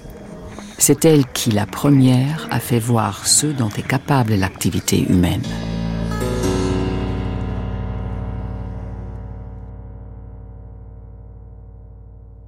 La bourgeoisie a fait bien plus et bien mieux que les pyramides, les croisades, etc. etc. La bourgeoisie a été révolutionnaire. Il, met en rapport des, choses qui ne nous viendraient pas à l'esprit de rapprocher et qui euh, désormais entrent dans la même image mentale par ce qu'il a passé. Marx est un de ceux qui ont tendu les liens les plus ténus et les plus tenaces entre des, choses qui menaient dans nos cerveaux, mais pas dans la réalité, une existence séparée. Dans le manifeste, on trouve des pages magnifiques à la gloire de la bourgeoisie. Ce n'est pas moi qui les ai inventées, c'est Marx qui les écrit.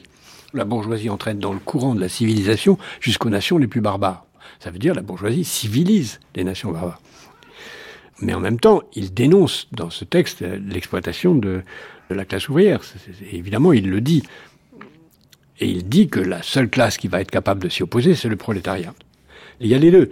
Il y a à la fois une apologie de ce que la bourgeoisie a libéré et va continuer à le faire à l'échelle mondiale, et l'idée que l'ouvrier n'a pas sa juste part dans cette euh, libération. Les armes dont la bourgeoisie s'est servie pour abattre la féodalité se retournent contre la bourgeoisie elle-même. La bourgeoisie n'a pas seulement forgé les armes qui la mettront à mort, elle a produit aussi les hommes qui manieront ces armes. Lutte de classe et classe sociale, pour Marx, euh, c'est justement euh, l'une par l'autre que ces, deux notions doivent se définir. C'est-à-dire que les classes ne sont pas définies par un revenu, sont pas définies par... alors elles sont définies par une position dans le mode de production, mais elles sont définies aussi par la manière dont elles s'opposent les unes aux autres, donc par la lutte de classe. Une classe sociale, pour Marx, c'est à la fois euh, une entité, on dirait, sociologique aujourd'hui, mais c'est aussi une conscience collective. Et de ce point de vue-là, cette conscience, elle ne s'acquiert que dans l'affrontement à un autre projet politique et social et à une autre catégorie sociale. Donc c'est cette lutte de classe qui est d'abord facteur de conscience politique et puis qui permet à, chaque catégorie sociale de prendre conscience d'elle-même. Donc la dimension de la conscience, la dimension de la force qu'on constitue collectivement, pour Marx, c'est une composante de la classe. Et du coup, classe, lutte de classe, voilà, sont des choses euh, vraiment indissociables et, qui montrent bien qu'une notion chez Marx, c'est une notion qui est aussi liée à, à, une perspective politique. Pour lui, le but, c'est pas de définir les classes et d'écrire un joli manuel sur qu'est-ce qu'une classe, c'est d'intervenir dans cette lutte de classe et de faire en sorte que les classes, et surtout les classes dominées, soient plus conscientes d'elles-mêmes. Les classes dominantes sont très conscientes d'elles-mêmes, sont très solidaires en dépit de la concurrence qui les traverse, très capables de se rassembler quand il le faut et très conscientes des enjeux de ce qu'elles ont à perdre et à gagner. Les classes populaires, euh, au-delà du prolétariat, les classes populaires ont très peu cette conscience. Et là, c'est la, notion de classe chez Marx, c'est le nom d'un travail politique à faire euh, de la part de, ces classes elles-mêmes, hein, bien sûr, pas, pas d'en haut, mais de la part de ces classes elles-mêmes. En lisant Marx, j'ai naturellement découvert des mots, j'ai découvert des concepts donc j'ai fait une très mauvaise utilisation les, premières années, c'est-à-dire que j'avais découvert quelque chose qui me paraissait extraordinaire. J'avais pas compris que c'est pas de cette manière-là qu'avance la conscience de classe, quoi. C'est pas parce qu'on vient avec des mots qu'on modifie le niveau de conscience de ceux avec lesquels on vit. Le niveau de confiance, il se modifie au travers des expériences de bagarres, de luttes qui vont se mener. Alors les concepts sont utiles pour la compréhension euh, de son environnement, du milieu dans lequel on vit, mais c'est pas suffisant. C'était ça qui était fondamental. Et c'est pour ça que c'est important d'être au cœur de la classe ouvrière. Comprendre que la classe ouvrière, elle ne progresse qu'au travers de ses expériences. Les concepts sont importants, mais euh, les mots suffisent pas, quoi. C'est, voilà. La maxime de Marx. Euh,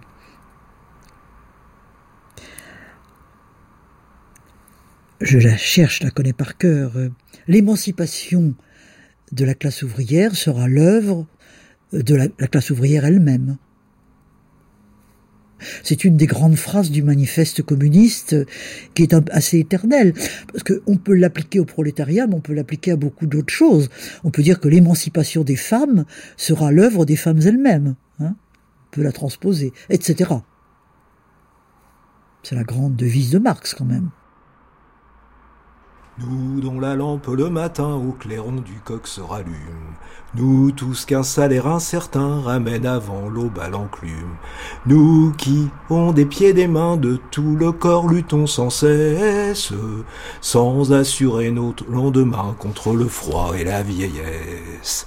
Aimons-nous, et quand nous pourrons nous unir pour boire à la ronde, que le canon se taise ou gronde.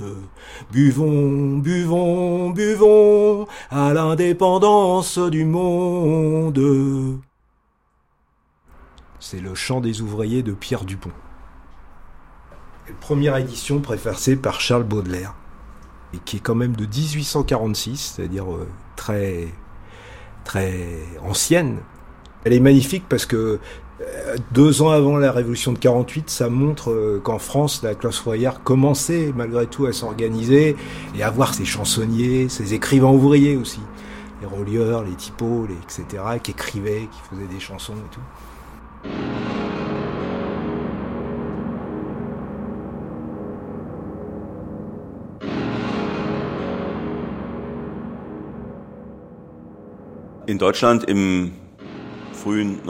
Dans l'Allemagne du début du 19e siècle, on attend toujours que le changement, que la révolution vienne de France. En 1848, lorsqu'on apprend que Louis-Philippe est tombé et que la République a été proclamée en France, une atmosphère de soulèvement se répand en Allemagne. Des manifestations ont lieu dans de nombreuses villes qui déclenchent une véritable révolution, la révolution de 1848. Dans un premier temps, cette révolution est un succès. C'est une révolution européenne qui se déroule aussi en Autriche, à Prague et en Italie. Äh, Quand la révolution de 1848 éclate, äh, elle prend tout le monde de court. Et comme toutes les grandes révolutions du 19e siècle, tout commence à Paris. Marx se trouve à ce moment-là à Bruxelles. Äh, Bien qu'il soit très loin du feu de l'action, les Belges ont peur qu'il fomente quelque chose en Belgique et le jette immédiatement en prison. Marx ist, aber ich glaube, am Götz Lankau. März le 3 mars, je crois, Marx est expulsé de Bruxelles. Il reçoit son avis d'expulsion et dès le lendemain, il est arrêté et conduit à la frontière française. Pourquoi? Parce que Marx et ses amis belges de l'Association démocratique inspirés par la révolution de février en France, viennent de fomenter une sorte de conspiration démocratique en Belgique. On parle d'un soulèvement imminent.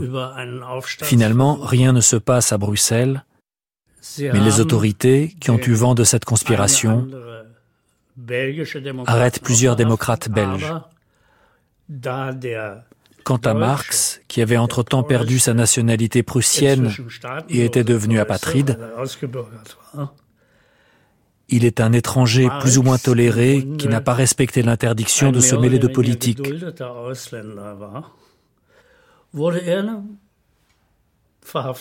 Marx est donc arrêté, puis expulsé. Er kehrt dann noch für einen Monat nach Paris. Er Marx revient à Paris pour un mois, äh, entre mars et avril 1848.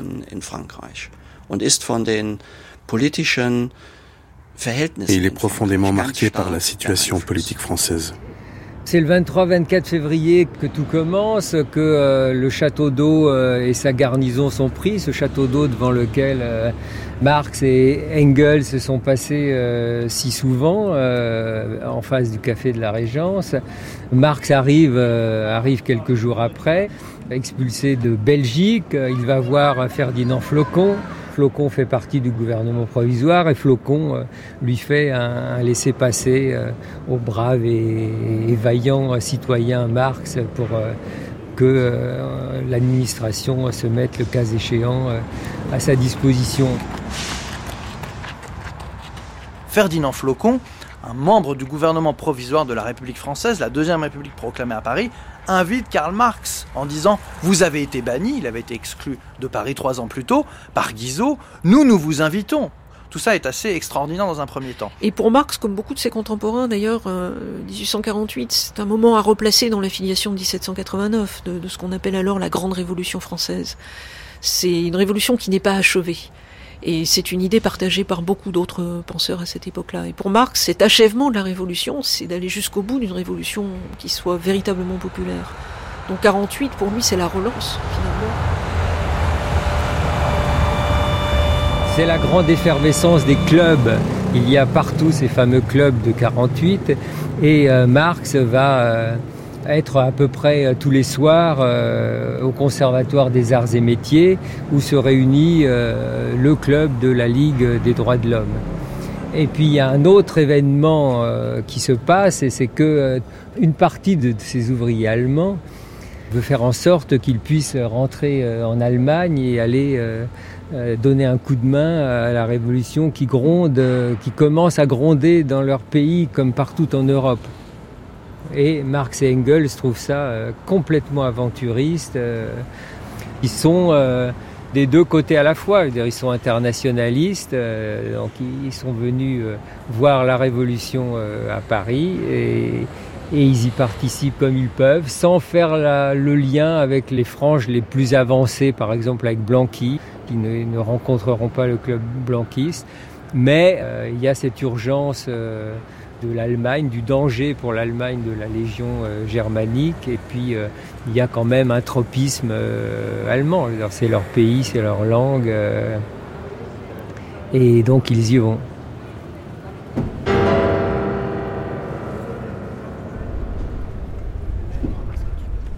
Karl Marx glaubt, als er dann 1848, also dann im April 1848 nach Köln, de retour à Cologne en avril 1848, seine Erwartungen, dass man auch in Deutschland relativ bald Marx espère que l'Allemagne deviendra rapidement une république. Und das ist im Grunde genommen sein Ziel während des gesamten Jahres 1848. À l'époque, Karl Marx était un républicain Marx radical. Hat das äh, kommt als radikaler Republikaner nach Deutschland. Et c'est son objectif hofft, principal pendant dass les années aus der 1848-49. deutschen Märzrevolution, dass aus dieser eine ganze republikanische Il Revolution. espère que la révolution de mars va déboucher sur une révolution républicaine.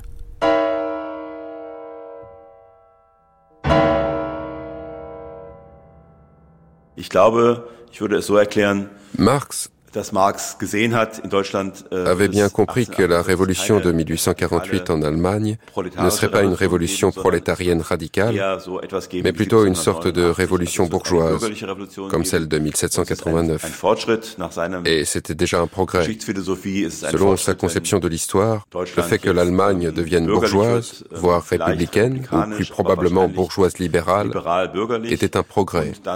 C'était sur cette base qu'on pourrait plus tard lancer la machen. prochaine révolution. Il a vécu de près la révolution, surtout en Allemagne. hein. Et donc, euh, il était au cœur du processus révolutionnaire en Allemagne. Michael Levy. Donc, Marx s'est installé à Cologne et en 1848, euh, pendant le processus révolutionnaire, et il a publié avec Engels la Neue Rheinische Zeitung, la Nouvelle Gazette rhénane. Donc, il a accompagné de près les événements révolutionnaires. Et donc, il va participer dans une certaine mesure euh, à Cologne en essayant d'organiser des associations ouvrières et à travers son journal surtout qui est, disons, sa, sa principale contribution au processus révolutionnaire. Die Neurheinische Zeitung ist eine La Tageszeitung. Neue Rheinische Sie wird Zeitung von den Kölner est un quotidien financé par les démocrates de Cologne via une société anonyme. Aktiengesellschaft von Juni 1848. Il va paraître de juin 1848 à mai 1849 Sie hat eine Auflage zuletzt von 5000 bis avec un 6000. tirage de 5000 à 6000 exemplaires environ. äh, Ce qui est à la fois peu et beaucoup pour l'époque. Le journal est diffusé dans toute l'Allemagne. Äh, Et il est même lu en France et dans les capitales européennes. Karl Marx Dingen Car Marx est actionnaire de cette société anonyme. Er Mais il est avant tout le rédacteur en chef du journal. Il joue également le rôle d'éditorialiste, als, äh, de commentateur, et il couvre aussi la rubrique information. In Paris hatte die Zeitung zeitweise vier Le journal compte également quatre correspondants à Paris, äh, berichtete die Zeitung über qui écrivent de nombreux articles sur l'élection de Louis-Napoléon. Bonaparte à la présidence de la République. Äh. Mais le grand sujet pour le journal, et surtout pour Karl Marx, c'est la révolte des travailleurs à Paris en juin 1848, war der Pariser Juni-Aufstand von 1800. qui va déboucher sur un soulèvement de grande ampleur. Neue Rheinische Zeitung, novembre 1848. L'horizon s'éclaircit. De Vienne, nous n'avons toujours pas de nouvelles directes, mais d'après les informations de la presse prussienne officielle elle-même, Vienne ne se serait pas rendue.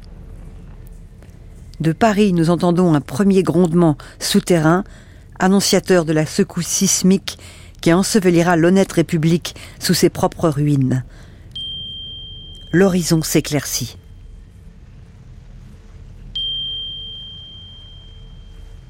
Il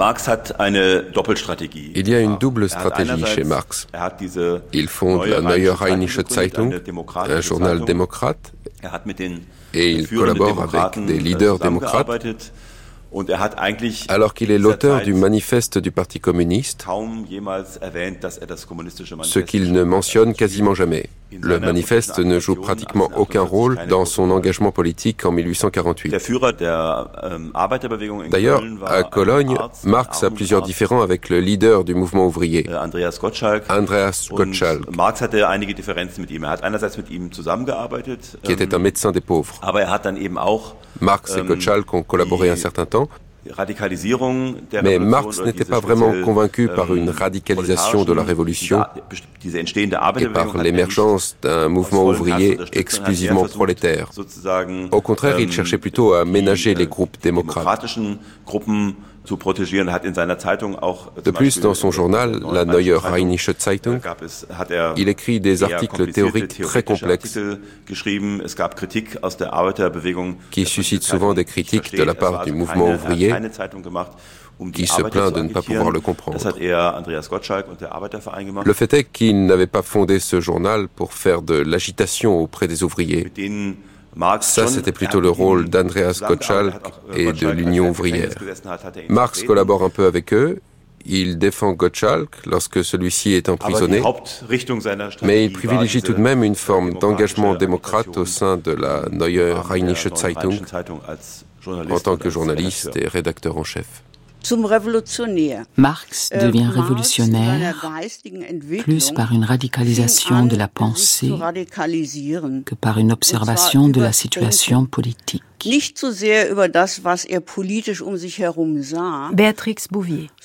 Je fais äh, partie de ceux qui considèrent Marx comme un révolutionnaire, er mais comme un révolutionnaire de la pensée. Marx était un homme du mot. Et il est toujours resté cet homme du mot, cet homme de l'écrit. Pour moi, Marx fait partie de ceux qui pensent que ce sont les mots et les idées qui peuvent changer le monde, plus que la lutte sur les barricades äh, ou sur les champs de bataille.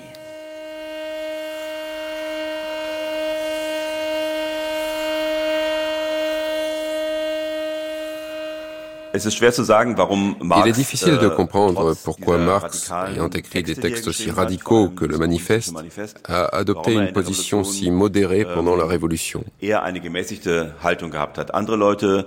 Dans son entourage, on était bien plus radical que lui ähm, à commencer par Engels. En 1849, euh, à la fin de la Révolution, Engels participe à la campagne en faveur d'une constitution en Allemagne. Um Il s'est réellement battu pour défendre la Révolution au cours de ce qui ressemblait à une guerre civile. Marx, lui, est resté en retrait. Je ne sais pas vraiment pourquoi. Peut-être était-ce une question de caractère. Peut-être Marx était-il plus versé dans la théorie que dans la pratique. Peut-être avait-il aussi peur de ne plus pouvoir subvenir aux besoins de sa famille s'il était emprisonné. Äh, ähm, Marx était déjà marié à l'époque. Er Il avait déjà äh, des enfants. Ähm, sa ähm, perspective était différente de celle d'Engels, qui était célibataire et certainement plus radicale.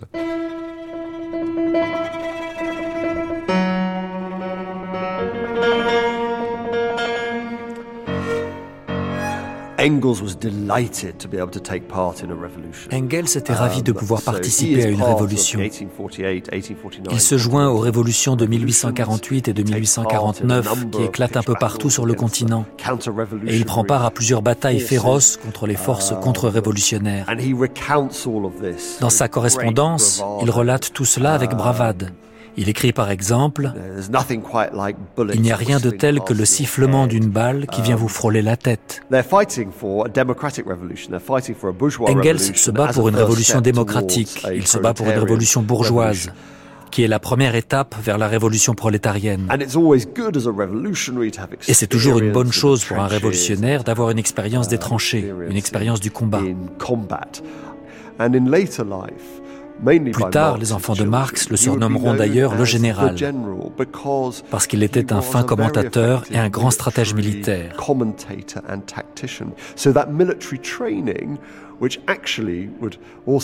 Sa formation militaire, qui s'est révélée si utile pendant les révolutions de 1848-49, a toujours été très importante pour lui. Un matin, en ouvrant le journal, la mère d'Engels uh, découvre que son fils est recherché par les autorités. Elle est bien sûr horrifiée. Elle lui écrit alors une lettre tout à fait délicieuse où elle lui dit Mon cher, très cher Friedrich, Tu es allé beaucoup trop loin cette fois-ci. Elle rejette toute la faute sur Marx. Si seulement tu ne t'étais pas entiché de cet affreux Karl Marx, rien de tel ne serait arrivé. La révolution de 1848, c'est d'abord et avant tout un succès incroyable. Parce que vous avez un parlement issu du suffrage universel direct. C'est la première fois qu'on faisait ça en Allemagne. Johann Chapoutot. On a réussi ça dans des conditions matérielles difficiles. Un parlement réuni à Francfort qui débat de deux choses, de la nation et de la liberté. Et ça, ça aboutit au printemps 1849 à une constitution, constitution de l'Empire national allemand, dont on offre la couronne au roi de Prusse, lequel roi de Prusse refuse qu'une couronne lui soit attribuée par un vulgaire parlement. La couronne, dit-il, vient d'en haut, vient de Dieu et ne vient pas d'en bas, elle ne vient pas du caniveau euh, populaire. À partir de ce moment-là, la Prusse rappelle ses députés, hein, qui sont souvent fonctionnaires, qui sont obligés de regagner leur poste, et ce qui reste du Parlement, le Parlement croupion, hein, le Rumpfparlament, quitte Francfort, euh, où il est sous la menace de l'armée prussienne, pour gagner Stuttgart, donc c'est un parlement en fuite qui appelle à la révolution armée, laquelle révolution armée est réprimée de manière très violente en quelques mois jusqu'à l'été 1849 par l'armée prussienne qui euh, forge à partir de ce moment-là sa réputation euh, d'arme euh, impitoyable, implacable de la répression. Er Après l'échec de la révolution, Marx est à nouveau contraint de partir. Ähm, il doit vite décamper d'Allemagne car il risque la prison. Et la prison en Allemagne à l'époque, er c'est quelque chose de terrible. Er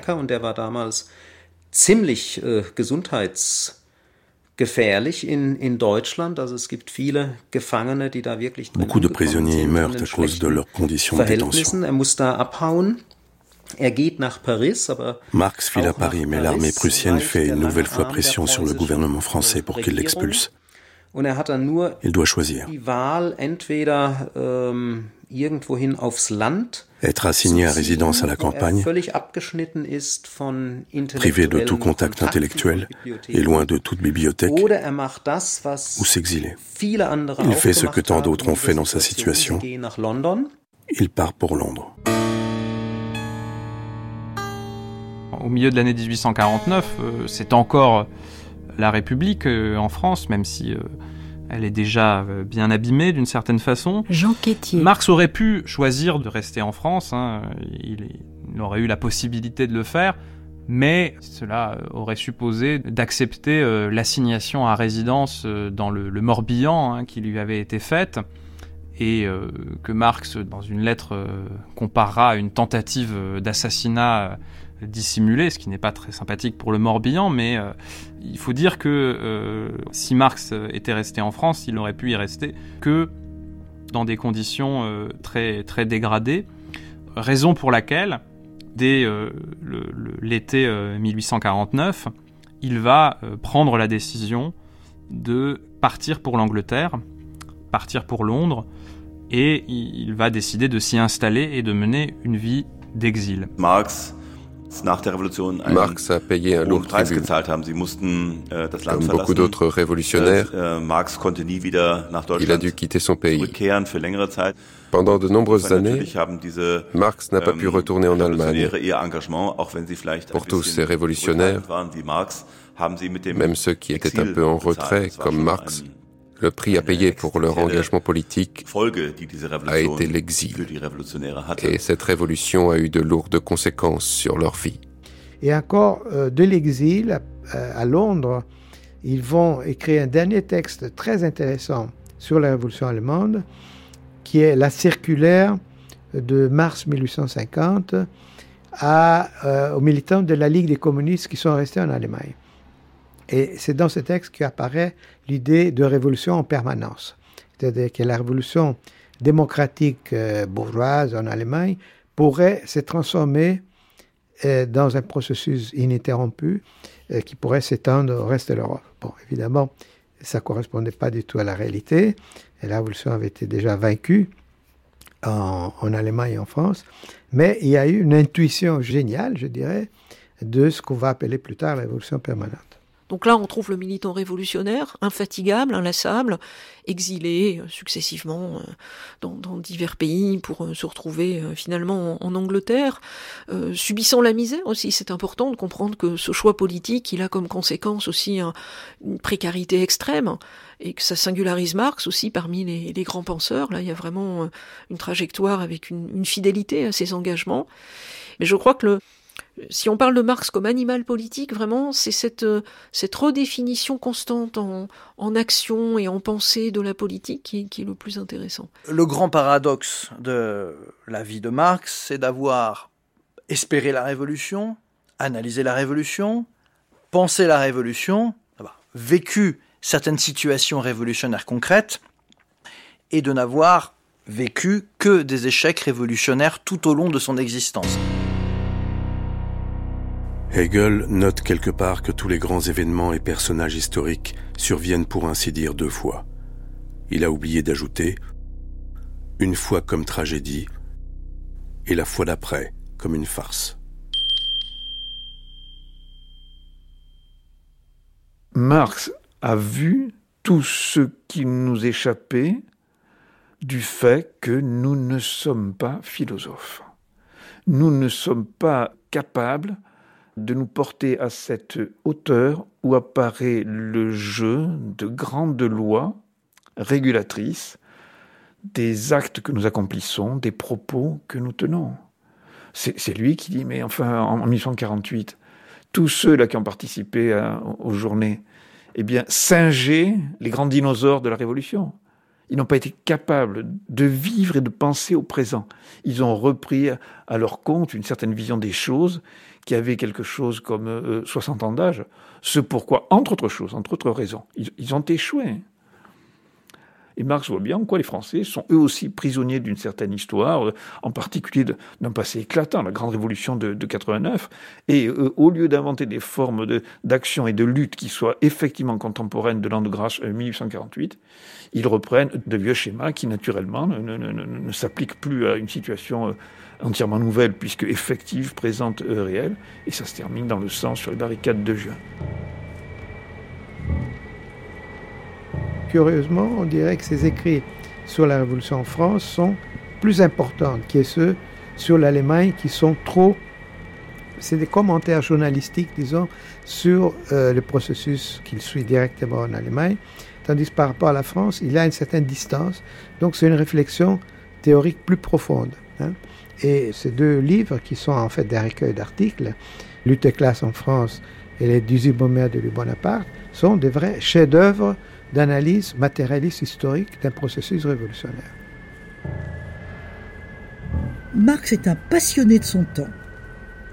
Et c'est quelqu'un qui essaie de comprendre son temps, mais il essaie de le comprendre en créant des catégories d'analyse.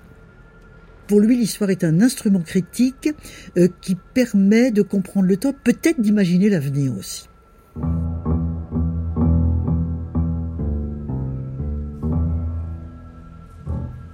Marx est un historien. Oui, on peut le, dire ainsi. Il avait un sens euh, aigu du temps, des contradictions du temps. Il y a aussi l'idée euh, chez Marx qu'il y a des acteurs de l'histoire. Hein. Euh, l'histoire n'est pas un processus intellectuel abstrait, c'est quelque chose que les, les gens font, sans le savoir. Les hommes ne savent pas l'histoire qu'ils font, la fameuse formule. Mais ils la font. Ils la font. La révolution va jusqu'au fond des choses. Elle mène son affaire avec méthode. Et quand elle aura accompli le reste de son travail, l'Europe sautera de sa place et jubilera. Bien creusé, vieille taupe.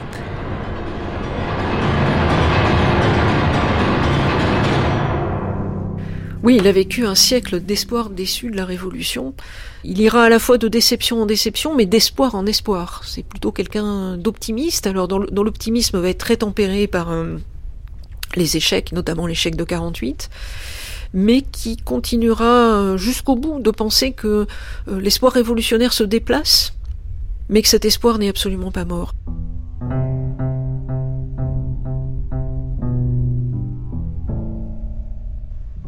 The result of the revolution is twofold. One, pour Marx et Engels, les conséquences de la révolution sont doubles. D'abord, ils sont contraints de fuir le continent pour aller se réfugier en Grande-Bretagne, où ils demandent l'asile politique. Et puis, ils abandonnent leur engagement pour la démocratie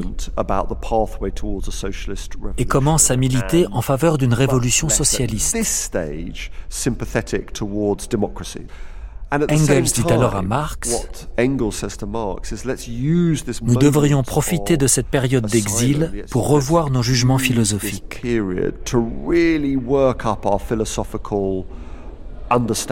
Et c'est durant cette période d'exil que Marx aura le temps et les moyens, grâce au soutien financier d'Engels, d'écrire Le Capital.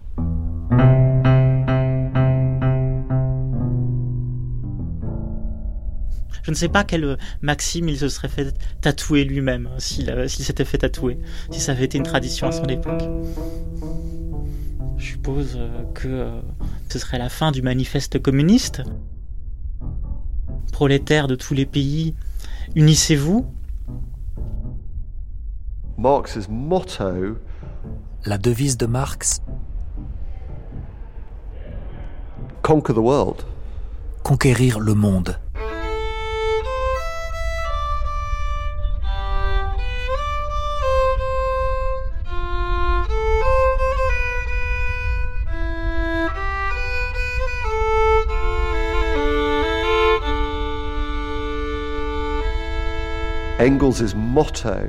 Et la devise d'Engels Support Marx to conquer the world.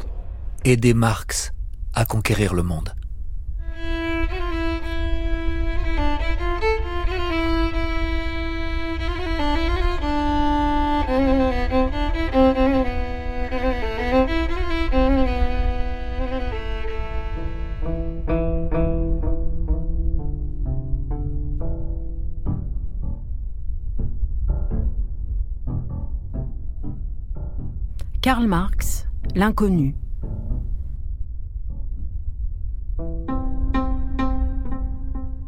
Avec les historiennes Béatrix Bouvier, Rachel Holmes et Michel Perrault.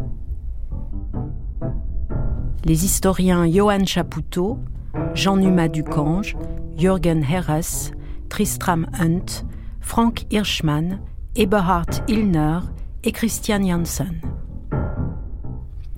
les ouvriers et syndicalistes Régis Loy et Pierre Louvard. L'économiste Jacques Attali, les écrivains Pierre Bergogneau, Manfred Flugue et Sébastien Spitzer, l'essayiste Alain Rustenholz, les chercheurs Gerald Uppmann et Guts Lankau, l'archiviste Jacques Paparot, les philosophes Pauline Clochec, Michael Heinrich, Isabelle Garot, Michael Levy, Jean Quétier et Lucien Sève. Voix Catherine Boguet, Gabriel Dufay, Laurent Lederer, Mohamed Rouabi et Andrea Schiffer.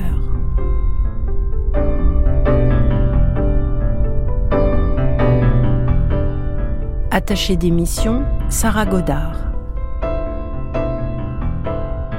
Traduction Lou Lieu.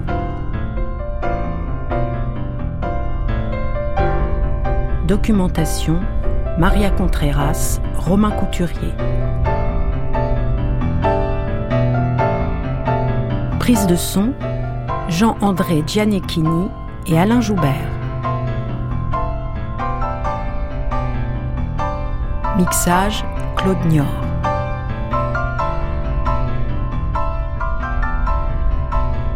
Une série documentaire de Christine Le Cerf, réalisée par Franck Lilin.